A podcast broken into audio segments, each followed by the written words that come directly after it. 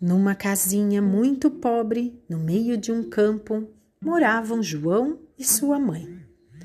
Certo dia, a mãe adoeceu, como não tinham dinheiro, pediu ao filho para vender o único boi que tinham para comprar medicamentos. No caminho para o mercado, João encontrou um velho à beira da estrada que prometeu cuidar do boi e, em troca, ofereceu-lhe um feijão.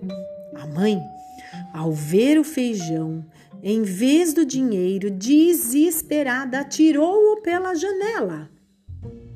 Na manhã seguinte, ao acordar, João viu um enorme feijoeiro que subia até os céus. Curioso, João subiu pelo pé de feijão e, quando já estava perto da nuvem mais alta, apareceu uma fada que lhe deu um saco. No cimo da nuvem, o João avistou um grande castelo, onde vivia um gigante com o seu vozeirão.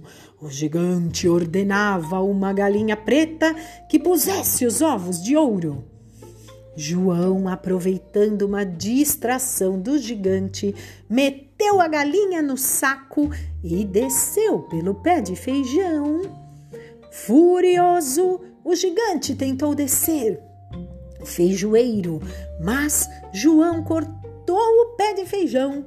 E desde este dia, com aquela galinha a pôr ovos de ouro, nada mais lhes faltou.